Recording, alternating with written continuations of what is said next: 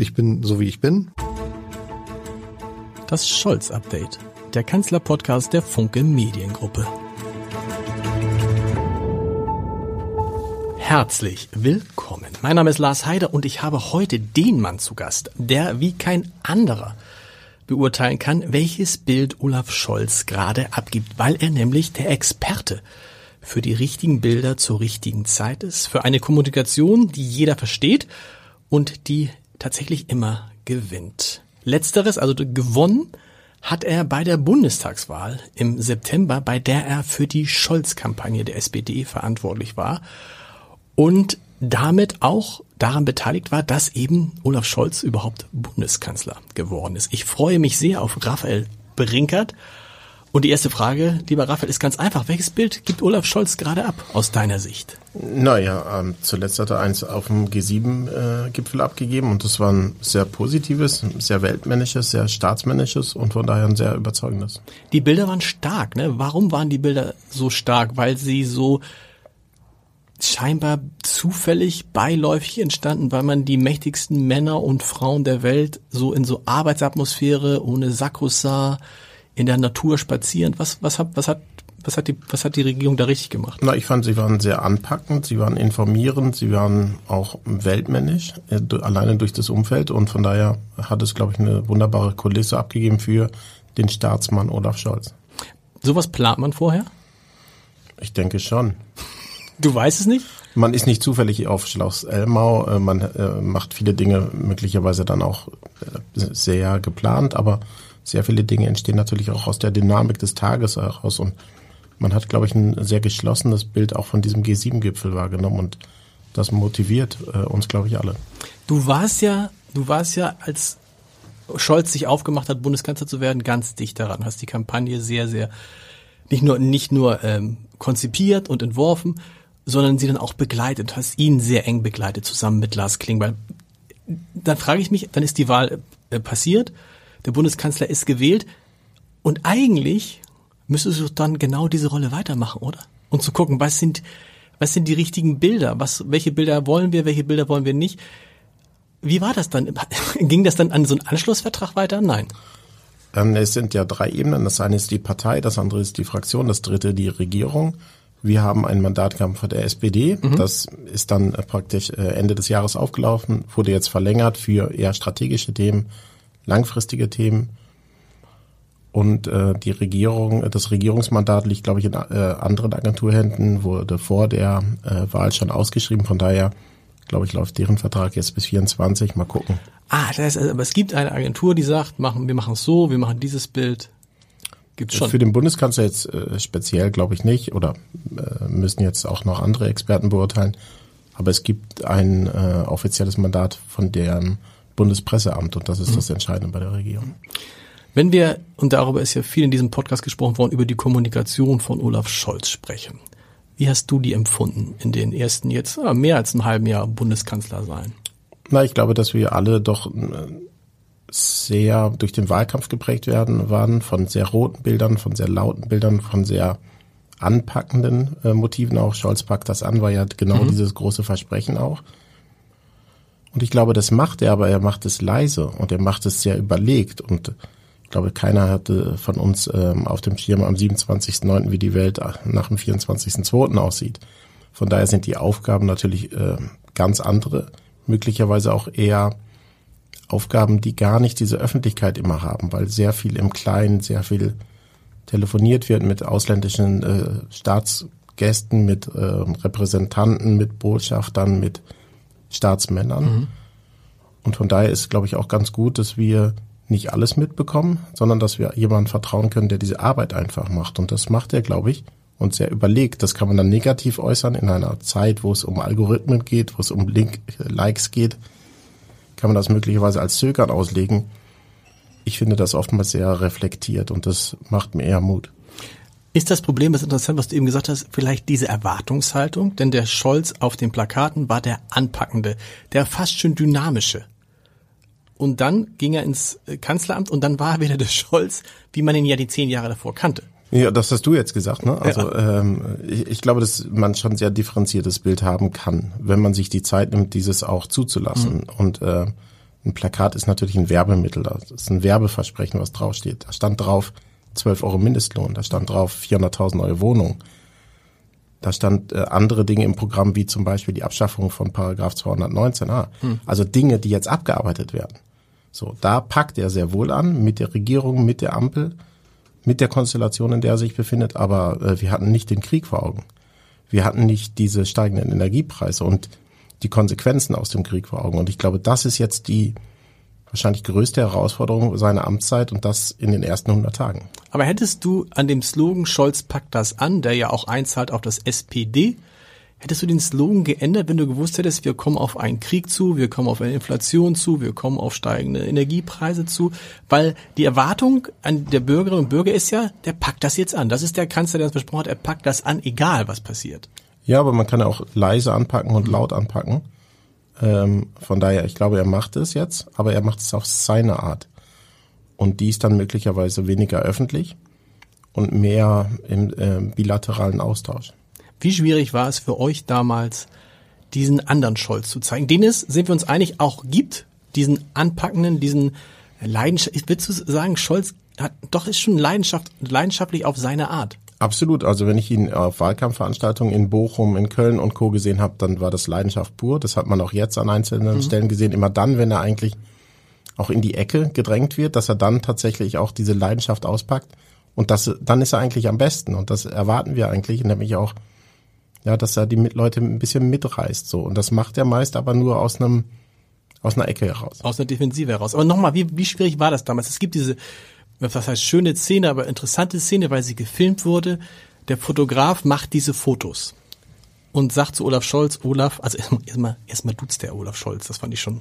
Hm. Ja, das kannst du ja auch, also äh, jedes Mitglied darf Olaf Scholz duzen, das stimmt. also günstiger geht's nicht. Das stimmt, ich bin ja kein Mitglied, aber wahrscheinlich vielleicht war der Fotograf Mitglied und sagte so, günstiger geht's nicht und irgendwann merkte er, er kriegt keine Regung in das Gesicht und sagte dann zu Olaf Scholz, darf ich dir mal ins Gesicht fassen?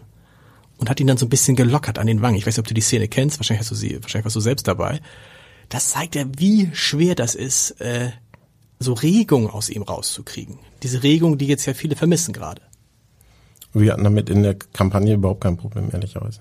Der Fotograf schon, wenn er so ein bisschen ja, aber das ist, gehört ja dazu, dass man okay. ein Shooting hat, wo man auch verschiedene bestimmte Themen dann äh, fordert, dass man in der Interaktion geht, in den Dialog, in den Infight geht um da dann bestimmte Fotos nochmal auch mitzubekommen, die man ansonsten in einer, eine Fotoshooting ist eine Laborsituation. Mhm. Das ist was anderes als vor 3000 Menschen in Bochum zu stehen beispielsweise.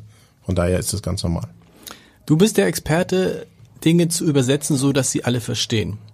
Das war jetzt der Vorwurf, den man Olaf Scholz gemacht hat. Egal wie viele Interviews er gegeben hat, der Vorwurf war immer, wir verstehen nicht genau, wo sie eigentlich hinwollen und warum sie dies machen und dies nicht tun. Ist es dir auch so gegangen? Zum Teil ja. Also ich äh, musste mir auch erst erklären lassen, was konzertierte Aktion heißt, äh, was sich hinter dem Entlastungspaket verbirgt. Das sind äh, oder was die Zeitenwende bedeutet. Mhm. Und ich glaube, die Übersetzung, das ist dann auch Aufgabe der Regierungsarbeit, genau das zu leisten. Wer muss das machen in der Regierung, wenn der Kanzler es offensichtlich nicht macht? Ich hätte an der Regierung an der Stelle eine Werbekampagne gestartet, mhm. die das darüber informiert, die tatsächlich erklärt, ähm, was drin ist im Entlastungspaket, die erklärt, ab wann greift der Mindestlohn und Co. Und ich glaube, da haben die Parteien kommuniziert, aber die Regierung hat nicht kommuniziert. Und der Kanzler kann nicht anders sprechen, will nicht anders sprechen? Ich glaube, jemand, der mit seiner Art und Weise doch Kanzler geworden ist, dem dann zu sagen, was bisher war, hast du möglicherweise, gilt aber hm. jetzt nicht mehr, äh, das steht mir nicht zu, sondern ich bin nur Kommunikationsexperte ich würde bestimmte Dinge vielleicht einfacher machen, einfacher formulieren, anders übersetzen tatsächlich auch. Dadurch, das kann man durch Paid Media machen, das kann man durch eigene Kanäle machen. Jetzt gibt es ein Format Kanzler Kompakt, wo er genau das macht seit zwei Wochen. Mhm. So von daher, ich glaube, da gibt es auch eine Lernkurve. Aber nochmal, normalerweise hat man eine Schonfrist. Wir waren bis 27.09. im Wahlkampf. Dann mhm. gibt es die Koalitionsverhandlungen. Dann äh, war am 8.12. glaube ich die Vereidigung. Dann äh, war kurz zwischen Weihnachten und äh, Neujahr vielleicht irgendwie drei Tage Ruhe. Und dann ging es sofort in äh, eine Kriegsverhinderung, die dann nicht klappte, in einen Krieg, in eine Energiekrise, in eine Klima, also eine Krise nach der anderen. Und ich habe da egal äh, gegenüber äh, welchem Politiker unfassbar großen Respekt, einfach dieses Tagespensum abzureißen. Von mhm. daher, glaube ich, sollten wir doch mit Kritik nicht kritischer umgehen als mit uns selbst. Und du hast es vorhin erzählt, das Kernproblem ist natürlich, dass wir so getriebene sind von Social Media, von dieser Schnelligkeit, dass man eigentlich, man möchte eigentlich permanent irgendwelche neuen Entscheidungen sehen in einer Phase, wo es aber vielleicht wichtig ist, ganz langen Atem zu ha haben und durchzuhalten und eben nicht, das macht Scholz ja nicht, jedes Stückchen äh, aufzunehmen, was ihm irgendjemand hinschmeißt. Ja, also äh, Politik, da geht es ja nicht um Effekthascherei, sondern es ist auch gut, wenn es jemanden gibt, der das vom Ende ausdenkt nämlich welche langfristigen, mittelfristigen Konsequenzen hat unser Land, welche mittelfristigen Konsequenzen hat unser Wohlstand, unsere Sicherheit. Und von daher glaube ich, dass es da Leute gibt, die das beruflich machen. Und denen habe ich am 27.09. meine Stimme gegeben. Wenn wir nochmal auf die Bilder gucken, wir haben über die Bilder von G7 gesprochen, die gelungen waren. Was ganz interessant war, ich habe in meinem Buch damals geschrieben, dass ich glaube, dass Britta Ernst, die Frau von Olaf Scholz, erst dann irgendwo auftreten wird, wenn sie auch eine inhaltliche Rolle hat. Das war eine Fehleinschätzung, denn Britta Ernst ist tatsächlich zum ersten Mal bei G7 in Elmau als First Lady aufgetreten und hat dann mit den anderen First Ladies und ich glaube auch ein First Man dabei dann so Nordic Walking gemacht. So trotzdem dieses Bild Olaf Scholz mit seiner Frau. Wie wichtig ist das, zu, um, um, um alleine mal zu zeigen, guck mal, das ist halt ein Mensch.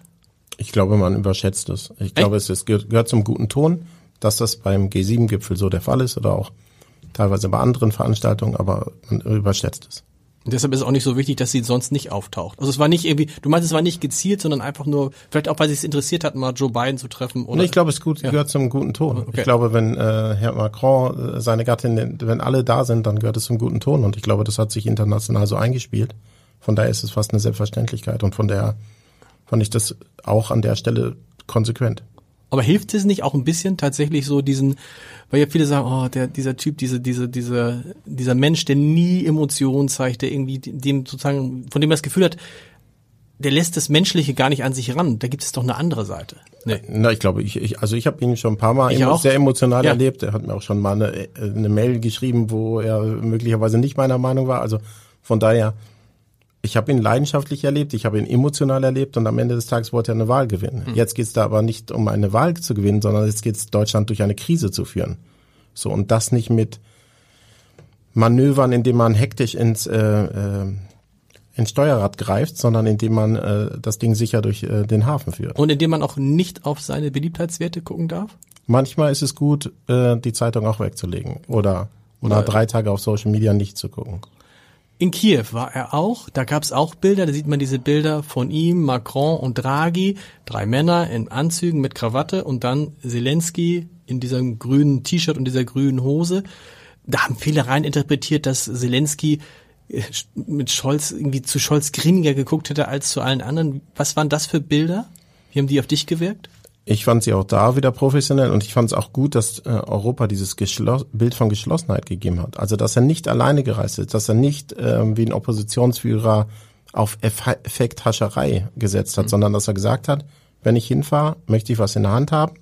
Wir sprachen über die EU-Beitrittsmöglichkeit und ich möchte im Idealfall das mit meinen Partnerländern machen. Und deswegen der Wahlkampf war erfolgreich durch Geschlossenheit innerparteilich. Und jetzt geht es darum, die größte Krise in unserer Welt gerade zu, äh, zu managen. Und das macht er auch wieder durch das Prinzip der Gemeinschaft und Geschlossenheit. Und das finde ich ehrlicherweise schöner als den nächsten Tweet abzusetzen, indem ich irgendwie wieder Populismus betreibe die CDU muss das machen, März, um wahrgenommen zu werden. Auch Söder jetzt irgendwie, der muss irgendwie müssen Kontrapunkte setzen. Ne? Ich habe gedacht, ich finde zum jetzigen Zeitpunkt nicht, weil okay. im Moment steht keine Wahl an. Im Moment geht's um ähm, Desinformation, es geht um äh, Negativkommentare, es geht um Populismus, es geht nicht um inhaltliche Substanz. Oder zu wenig darum. Ja. Aber hätte nicht Nehmen wir an, das Ganze, nehmen wir an, Söder wäre Kanzler geworden und G7 wäre in Hamburg gewesen, hätte Scholz sich auch irgendwie versucht, mit aufs Foto zu. Dann hätten wir vielleicht auch drei Dirndl weniger gesehen und hätten ein anderes Bild von Deutschland äh, geprägt. Und ich glaube nicht, dass Olaf Scholz oder Herr Tschentscher jetzt an der Stelle, dass er einen ähnlichen Aufstand gemacht hätte wie Markus Söder in den letzten Tagen. Wahrscheinlich nicht. Du hast gerade von der Geschlossenheit gesprochen. Und das ist ein Punkt, über den wir in diesem Podcast noch kaum gesprochen haben, über den man aber, glaube ich, sprechen muss, nämlich die Geschlossenheit der SPD die jetzt ja schon ganz schön lange anhält. Also es war ja schon verrückt, fand ich, dass es im Wahlkampf so geschlossen ging. Spätestens im, normalerweise wäre die SPD doch im Mai, Juni vor der Wahl unruhig geworden, weil man schien bei 15 Prozent zu bleiben. Und jetzt sind so viele Entscheidungen getroffen worden durch einen SPD-Kanzler, die vielen in der SPD eigentlich nicht gefallen können. Ne? Also Zeitenwende, äh, 100 Milliarden Sondervermögen, mehr als zwei Prozent des äh, Bruttosozialprodukts für die äh, Verteidigung. Und trotzdem wirkt die SPD extrem geschlossen. Wie funktioniert das? Indem man weiß, was einem zum Erfolg geführt hat. Nämlich genau äh, diese Geschlossenheit. Das wirkt dieses, so, das wirkt so nach? Und dieses Teamplay. Ich glaube, Ja. davor hat, hat jeder noch enormen Respekt und jeder hat es noch sehr, sehr gut in Erinnerung, sodass diese äh, Querschläge gerade ausbleiben, ja. Oder sehr reduziert nur Ja, aber so unter der also im. Verhältnis zu dem, was man so von, von der FDP, die ja so wirkt ja, ich weiß nicht, wie du das siehst, die wirkt ja so praktisch wie die Opposition in der Regierung gerade so ein bisschen, profitiert davon nicht. Die SPD bleibt geschlossen und ist auch insgesamt so in den Zustimmungswerten, bleibt die auch zumindest auf dem, ungefähr auf dem Niveau von der Bundestagswahl. Na, aus meiner, ja, ehrlicherweise, ja, also da wollen wir, sollten wir wieder hinbekommen, auch die SPD sollte da schnell wieder hinkommen. Ähm, ich glaube, dass es auch normal ist, dass so eine kleine Ernüchterung stattfindet, aber ähm, man muss einfach exzellent kommunizieren und man muss auch Dinge einfach erklären.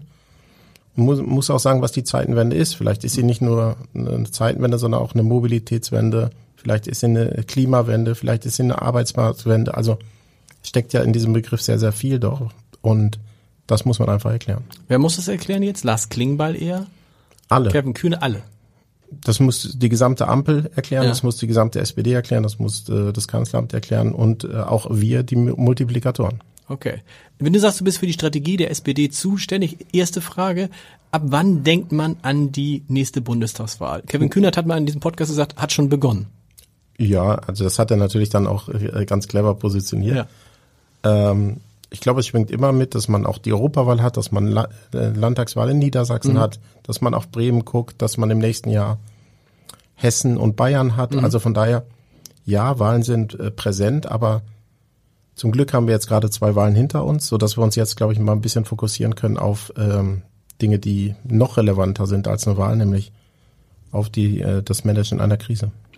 Aber die SPD muss natürlich trotzdem gucken, relevant für die SPD ist auch, Mitglieder bei der Stange halten, neue Mitglieder gewinnen, mobilisieren. Und du hast die beiden Wahlen angesprochen. Die erste Wahl war ja sehr erfolgreich im Saarland, absolute Mehrheit für die SPD, toll.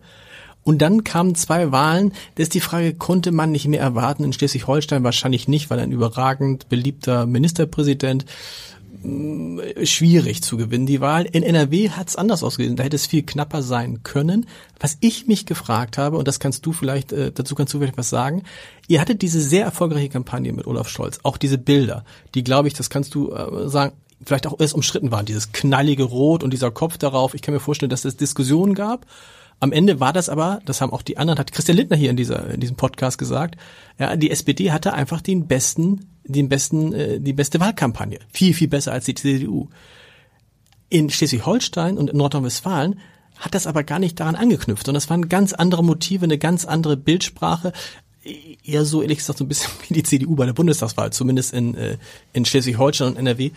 Ähm, macht jetzt wieder jeder, was er will oder entscheiden das die Landesverbände? Muss es da aus deiner Sicht, aus der Sicht des Werbers nicht eine Gesamtstrategie einer Marke geben? Also äh, erfolgreiche Markenführung ist keine Basisdemokratie. Und ähm, Schleswig-Holstein kann man verlieren, Genau. NRW darf man nicht verlieren. Und ähm, ich fand es eine absolute Katastrophe, wie da kommuniziert wurde. Und das ist dann Entscheidung, aber auf der Landesverbandsebene. Da, da, fragt, da, da gibt's doch jemanden, du hast ja eh einen Vertrag mit der SPD, hätte man doch fragen können, sagen Sie mal, Herr Brinkert. Ja, teilweise sind du, die du kommst aus NRW noch, davon mal jetzt abgesehen. Na, wir haben zum damaligen Zeitpunkt gesagt, dass wir äh, keine Landtagswahlen bewerben, sondern nur auf nationaler Ebene. Und sicherlich sind ähm, die von dir gerade angesprochenen Punkte auch nochmal ein weiteres Mosaikstück daraus Lehren zu ziehen. Heißt was? Heißt für die Kom die nächste Wahl ist Niedersachsen? Ist Niedersachsen? Ja, ich glaube, Niedersachsen ist dann ähnlich wie Schleswig-Holstein, ne? Was, weil für Niedersachsen Genau. ist Günther für Schleswig-Holstein, aber Also mit anderen Worten, da kann man machen, was man will, das gewinnt die SPD. eh. das, das nicht. Ich glaube, da muss auch jeder jeden Tag für arbeiten, aber natürlich hat man da einen äußerst beliebten Ministerpräsidenten, der im Amt bestätigt werden möchte. Aber Parteien müssen lernen, von erfolgreichen Marken zu lernen. Und in einer Welt, in der möglicherweise die SPD-Bundestagsfraktion, die SPD auf nationaler Ebene nur einen Klick entfernt ist von meinem Distrikt, von meinem Bezirkskommunikation, Da hilft es schon, ein Logo zu haben, da hilft es schon, ein Claim zu haben, da hilft es schon, eine Farbe zu haben und nicht einen Pantone-Fächer in der Hand zu haben, mhm. wie es teilweise bei der CDU der Fall ist. Mhm. Und wie, wie, wie dringst du da durch? Äh, also das ist ja, weil es ja, das ist ja so ein bisschen wie beim Bildungssystem äh, bei Parteien sehr föderalistisch aufgestellt und jeder macht, was, was er will. Wobei zum Beispiel die FDP, bei der ist es nicht mehr so. Die FDP hat so eine durchgehende Bildsprache. Die Grünen, ich gucke jetzt gerade mal, auch, also zumindest ähnlich. Ja, die sind doch noch sehr heterogen auch. Ne? Ja. Also du hast es angesprochen, es ist ein föderalistisches System, wo es jeder individuell entscheiden muss. Der muss dann aber auch mit seiner Wahlergebnis, mit seinem Wahlergebnis dafür gerade stehen. So und ähm, also wir haben bisher immer gesagt, wir sind nur auf äh, nationaler Ebene für die SPD tätig. Möglicherweise muss man das mal überdenken. Und ich glaube an die Kraft von, von Zinseszinseffekten. Mhm. Und es ist ein Unding, dass Mercedes in, in Bayern anders aussieht als in Hamburg, als in, äh, in Leipzig. Gibt's nicht, genau. So, und ich glaube, das ist eine einfache Gleichung. Wenn ich die auf Parteien lege, dann muss mit bestimmten ja, Wildwuchs, glaube ich, da ein bisschen konsequenter umgegangen werden. Und warum haben Parteien damit so ein Problem? Weil es ist ja, es ist ja ganz einfach, ne? Wir müssen ja, wir nehmen Coca-Cola. Das sieht auf der ganzen Welt gleich aus und das ist eines der Erfolgsgeheimnisse. Man weiß, was man kriegt. Ja, du kannst gerne bei uns anfangen. ja, so, so ist, einfach ist es nicht. Ja, nee, aber es ist tatsächlich so. Also es braucht ein einheitliches Markenbild, es braucht einen einheitlichen, nicht nur Wertekanon und Ideale, wofür man steht, sondern Worte und Bilder sind natürlich das, was sich am meisten multipliziert. Hm. Wenn du, wie, wie oft hast du jetzt schon mit Lars Klingbeil was war mein Lieblingsbild, Lars Klingbeil und du am was am Wahlabend, ne? Saßt ihr irgendwo in der in der in der Wahlkampfzentrale oder wo was, also, Bei ihm im Büro. Bei ihm im Büro auf dem Boden. Du hattest ein Bier, er hatte einen Wein oder umgekehrt, eins von beiden. Ähm, was wie oft habt ihr wie oft hast du dir, dir noch mal so rekapituliert, wie haben wir das eigentlich geschafft? Weil das ist jetzt so ein bisschen ja diese diese Sensation, dass Olaf Scholz wirklich ähm, ne, der, der, der größte Witz vor einem Jahr war Olaf Scholz der Bundeskanzler. Dass er es wirklich geschafft hat, das ist ja alles untergegangen in dieser Kriegs, durch den Krieg und durch alles, was da passiert ist. Ähm, was war, was war am Ende aus deiner Sicht der entscheidende Punkt, weswegen er es tatsächlich geschafft hat? Alle in der Summe, weil es wie ein, Puzzlestück, wenn man einen Teil rausnimmt, dann fehlt etwas Entscheidendes, nämlich dann mhm. ist das Puzzle nicht fertig. Wir waren 1,6 Prozent vor der CDU. Das heißt nämlich ein Puzzlestück raus, das Thema Geschlossenheit, das Thema Kampagne, das Thema Mut, das Thema Kandidat, äh, der natürlich am wichtigsten war, das Thema aber auch äh, Programm, das mhm. Thema Klarheit in den Themen. Wenn ich nur ein Stück rausnehme, hätten wir die Wahl nicht gewonnen. Von daher war alles entscheidend. Viele, die in diesem Podcast sind, sagen, na ja, und wenn Markus Söder angetreten wäre, hätte Olaf Scholz gar keine Chance gehabt. Und ich behaupte immer, die Wahl wäre genauso ausgegangen. Jetzt hoffe ich, dass du das Gleiche sagst, dass irgendwie der, der, der, der Gegenkandidat nicht der entscheidende Punkt war, sondern all das, was du eben beschrieben hast und am Ende schon dieses, dieses Momentum, dass es viele Leute gab, die gesagt haben, ich möchte eigentlich so regiert werden wie von Angela Merkel. Also Söder hätten wir höher geschlagen. Tatsächlich? Ja. Warum? Weil, weil das dieser, genau dieser Moment ist, weil der, das Gegenteil von Angela Merkel war. Ja. Wir werden es nie, wir werden es nie erfahren. Für Scholz natürlich schwierig. Scholz, stimmt das? Scholz wollte eigentlich ja nicht nur, das ist klar, das stimmt. Er wollte so ein bisschen so wie Angela Merkel weiter regieren. Er wollte seine Kommunikation aber eigentlich ein bisschen zurücknehmen. Gar nicht so viel kommunizieren. Das funktioniert jetzt nicht. Weil würdest du das eigentlich auch sagen? Krieg, im Krieg muss man mehr kommunizieren? Muss man mehr zu den Menschen sprechen?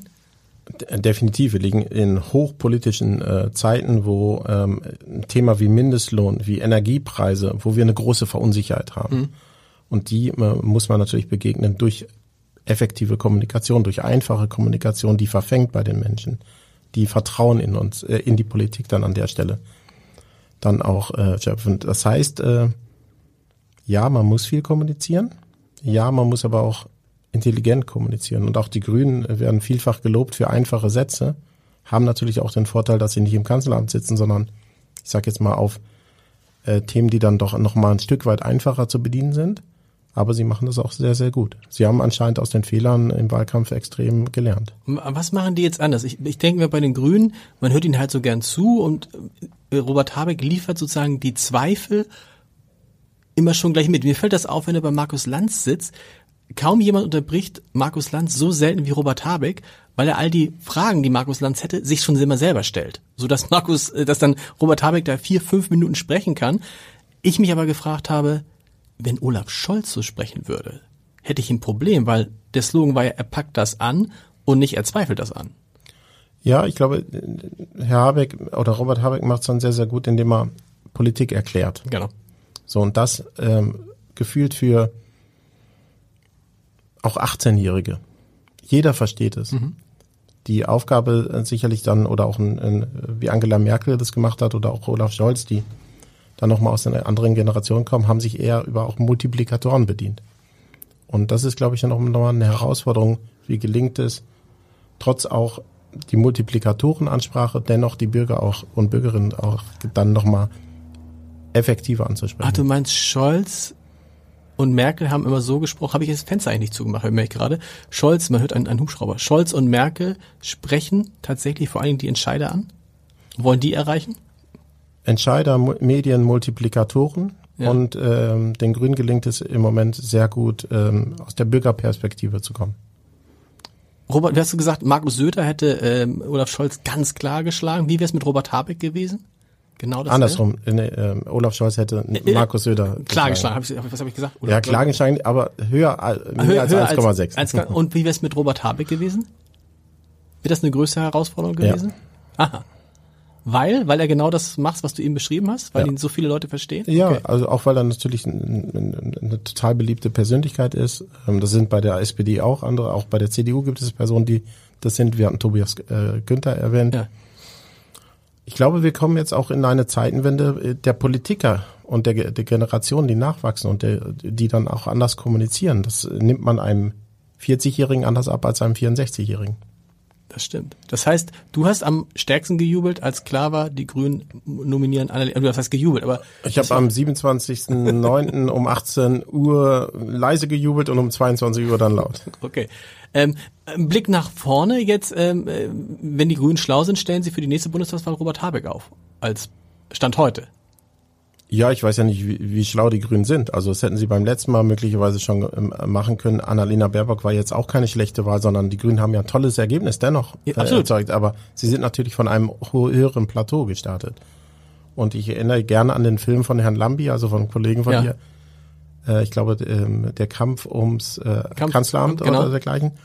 Ähm, und wenn man sich da die ersten 45 Sekunden von Annalena Baerbock, von Armin Laschet und von Olaf Scholz anguckt, dann Danach war die Wahl klar. Ja. Weil Armin Laschet geht am helllichten Tag zu seinem Griechen, zieht die Maske beim Griechen auf, bestellt sich ein Uso, geht ins Nebengeschäft und macht eine Sportwette ja. und sagt, dass er immer unentschieden tippt. Also ja. dann vier oder fünf Fehler äh, innerhalb von 45 ja. Sekunden. Annalena Baerbock ist bei ihrem in Hannover, zeigt einfach wie eine Land, Tagskandidatin eigentlich ihre Umgebung sagt, hier bin ich groß geworden und das also sehr basisch. Hm. Und Olaf Scholz empfängt die Gäste im Willy Brandt-Haus als Staatsmann. Hm. Das war der Trick, ne? Das wird der, der, sozusagen, dass Olaf Scholz von Anfang an so tat, als sei er schon Kanzler. Ja, wir haben ja auch nur das Wort Fitze durchgestrichen.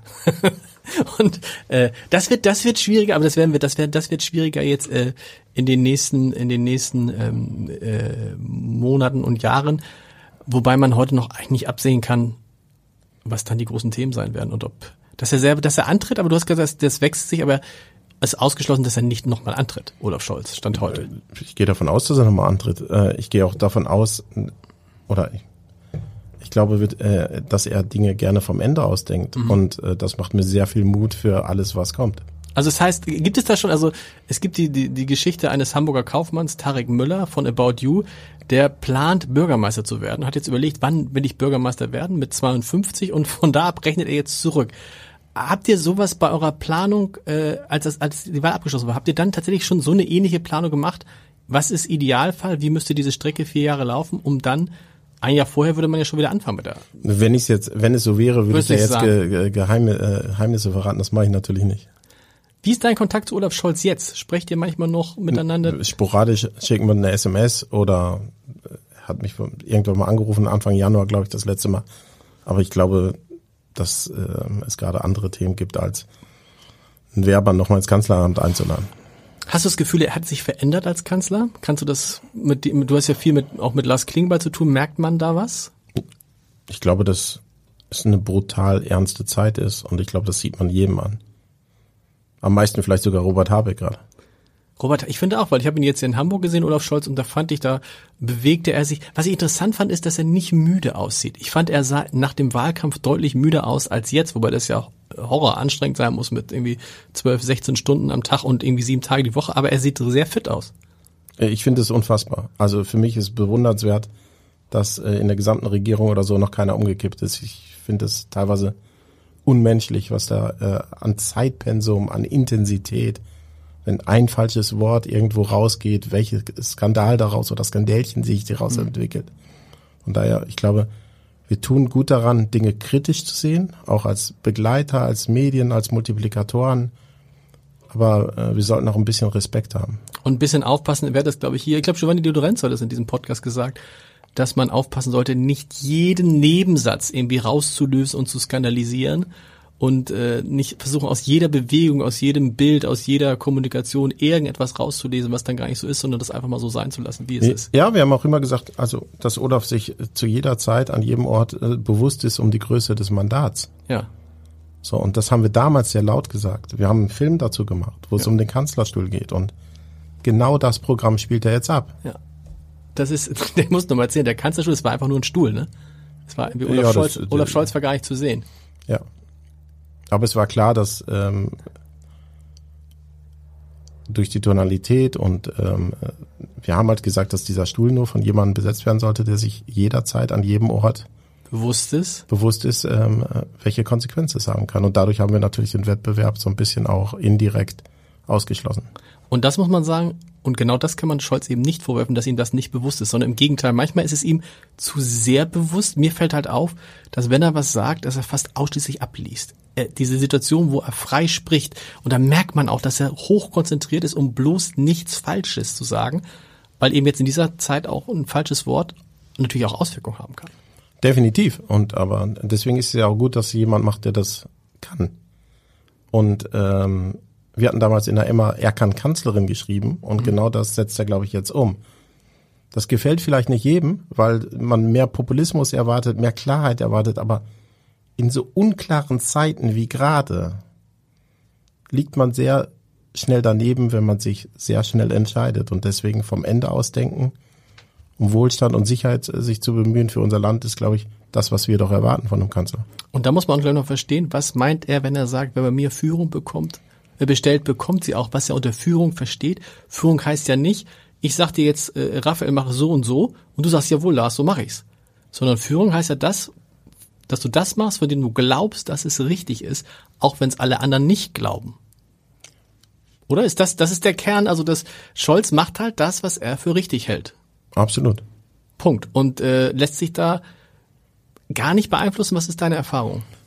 Ja, also im Wahlkampf war ihm schon bewusst, dass er aus seiner Komfortzone, glaube ich, rausgehen musste, um mhm. diese Wahl dann auch, auch diese dominierende Rolle dann auch in dem Wahlkampf haben zu können. Äh, Komfortzone heißt was? Zum Beispiel in Talkshows gehen, zum Beispiel jedes Interview mitnehmen? Ja, nicht jedes was? Interview. Ich ja. glaube gar nicht. Äh, es geht gar nicht darum, inflationär aufzutauchen. Mir taucht im Moment auch viel zu viel auf. Mhm. Also ich finde irgendwie so, da ist so, ähm, willst du gelten, mach dich selten. Mhm. Ne? Also es, äh, es kommt ja auf die Dosis an. Aber im Wahlkampf zum Beispiel wurde er sehr leidenschaftlich, sehr emotional in den Wahlkampfarenen, auch in den TV-Duellen hat er überzeugt, zumindest laut äh, der Mehrheit der Bundesbürger. Und ähm, von daher, also im Wahlkampf habe ich einen sehr mutigen Olaf Scholz wahrgenommen. Und jetzt geht's aber nicht um Mut, jetzt nee. geht's um das Richtige. Und deswegen ist er, glaube ich, auch leiser. Und deswegen arbeitet er auch einfach äh, viel, glaube ich, extrem viel. Und ähm, nochmal, Vertrauen ist da doch, glaube ich, auch angebracht muss er noch stärker gucken, das hat, glaube ich, Stefan Lambe sogar auch in diesem Podcast gesagt, mit, war Stefan Lambe oder jemand anders, mit wem er spricht, dass er dann auch vielleicht eher mal zu den Leuten hingeht, wo er stark kritisiert wird und denen dann ein Interview gibt und nicht sozusagen so gießkannenmäßig zwischendurch, du hast es gesagt, hat, hatte man das Gefühl, er hat jeden Tag ein anderes Interview gegeben. Ja, mir waren es zu, mir waren es zu viele, ja.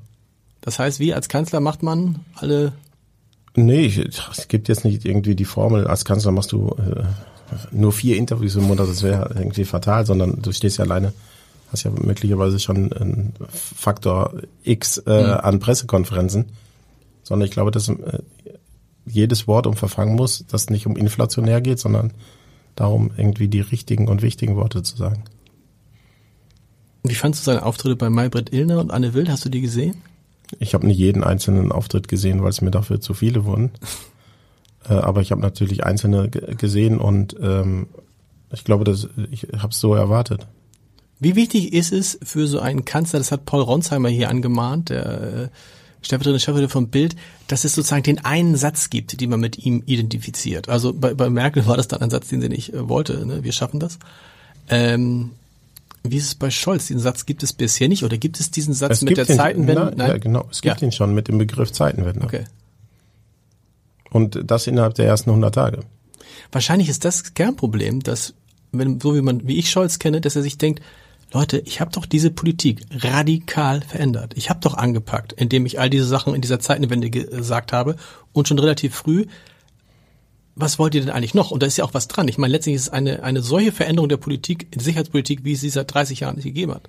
Ja, die wir uns aber vielleicht auch alle gar nicht so gewünscht haben. Nee, natürlich nicht. Aber ich wollte auch nicht, also bin ja immer überrascht, wie schnell die Umschulung von uns doch allen geht. Also normalerweise, ich bin ja gewohnt, dass ich Bundestrainer bin. Mhm. Dann wurde ich irgendwann Virologe. Mhm. Und jetzt äh, bin ich ja Waffenexperte. Ich will aber kein Waffenexperte sein. Ich möchte eigentlich nur äh, Bundestrainer sein, mhm. weil ich mich gerne über Fußball unterhalte. Ähm, und äh, wie viel ich über schwere, mittelschwere schwere Waffen, harte Waffen, äh, Panzerhaubitzen, Helme, nicht Helme, ich will das alles nicht wissen. Ich will Menschen haben, denen ich vertraue und sage, die machen das Richtige für Deutschland. Und das ist natürlich, ich glaube, da, selbst da kennt sich Scholz besser aus als die meisten anderen Politiker. Ja, aber ich verstehe auch nicht, warum wir irgendwie, also für mich war es total befremdlich, zum Beispiel gestern die Bildzeitung aufzuschlagen. Mhm. Wir haben G7-Gipfel mhm. in Deutschland. Mhm. Also die wichtigsten Staatsmänner ne, oder Demokraten irgendwie ähm, äh, vereinen sich und sind in dieser Gruppe von sieben und treffen sich, haben ausländische Gastländer noch eingeladen. Und der bayerische Ministerpräsident äh, zieht seine Dirndl- und Trachtenshow ab. Also präsentiert ein mhm. Deutschland, was natürlich wichtig ist, Tradition zu pflegen und Co., aber möglicherweise auch dann nicht so in dieser Überdosis. Mhm und ähm, die Bildzeitung eröffnet mit äh, Hitler auf Seite 1. Hm. Und ähm, irgendeinem Nazi-Milliardenschatz oder was auch immer. Also wir müssen uns auch kritisch hinterfragen, welches Bild prägen wir von Deutschland? Welches Bild zeigen wir Deutschland der Welt und auch unseren Bundesbürgerinnen? Ja, bei Söder weiß man warum, ne? Also das ist. Ja, aber auch das äh, wird ja durchaus extrem kritisch gesehen. Absolut, aber vielleicht äh, nicht von ihm. Ja, ich dachte auch, dass er mit der Bavaria One schon längst im Himmel wäre, aber. Raphael, ich darf dich nicht weglassen. Du hast gerade Bundestrainer gesagt. Du hast ja noch einen anderen großen Kunden. Den Deutschen Fußballbund. Die Nationalmannschaft. Was guckst du mich so an? Ja. So, ich rechne nicht fast. Ist, ist er blöd? Äh, nee. Was will der jetzt mit? Stimmt doch, ne? Oder nicht? Ja, stimmt. Äh, was, was tut, das ist ja sozusagen, das ist ja quasi äh, Wahlkampf reloaded, ne? Das ist ja so kurz vor der WM. Das, mich, ich ich finde das gut, weil du hast ja bisher bei den großen Ereignissen, die du betreut hast, hast du immer gewonnen. Das macht mir Mut für die WM in, äh, in Katar. Was kann man als Werber für die Nationalmannschaft tun? Die Mannschaft ist ein Slogan gewesen. Ja, ich wusste, ich habe ja nur gewartet, dass diese Frage jetzt kommt. Ähm, ich, ich glaube, man kann ihnen helfen, ähm, abseits des Platzes einfach gut zu performen und dazu gehören, äh, mit dem Team beim DFB, mhm. dazu gehören ähm, einfach äh, die Bespielung über Social Media Kanäle, die Begleitung von bestimmten Initiativen der Mannschaft und ähm, wir haben aber, wenn wir jetzt vorausgucken, wir haben eine Heim-EM, also United by Football, den Satz habe ich selber mitgeschrieben. Okay. Irgendwie äh, 2024. 20. Darauf freuen wir uns, glaube ich, alle schon leise und in, nach der WM dann vielleicht auch ganz laut. Und diesen Prozess zu begleiten für die, den DFB, die Nationalmannschaft und zwei oder andere Marken im DFB, das ist eine totale Ehre. Also auch die DFB-Akademie, die einen wunderbaren Leadership-Podcast zum Beispiel macht. Mhm. Oder die U21, also das sind tolle Personen im Hauptamt und auf dem Platz, für die es unfassbar viel Spaß macht zu arbeiten. Und im Idealfall treffen sich sozusagen dein alter Kunde und der neue Kunde. Irgendwann ist es Mitte Dezember in Katar. Weil das würde man doch erwarten. Wenn Deutschland im WM-Finale wäre, würde Olaf Scholz dahin fliegen und sich freuen. Da würde man ihn mal sehen. Ja, ich, ich glaube, Olaf Scholz war jetzt weniger in männlichen Umkleidekabinen als Angela Merkel. und er interessiert sich auch nicht, glaube ich, nicht so stark für Fußball. Vielen Dank. Nächste Woche, glaube ich, ist der letzte Podcast, äh, das letzte Scholz-Update vor der Sommerpause. Dann mit Ralf. Was soll ich Ralf Stegner fragen? Ralf Stegner ist nächste Woche hier. Gibt es irgendwelche? Warum er so selten bei Markus Lanz ist? Vielen Dank.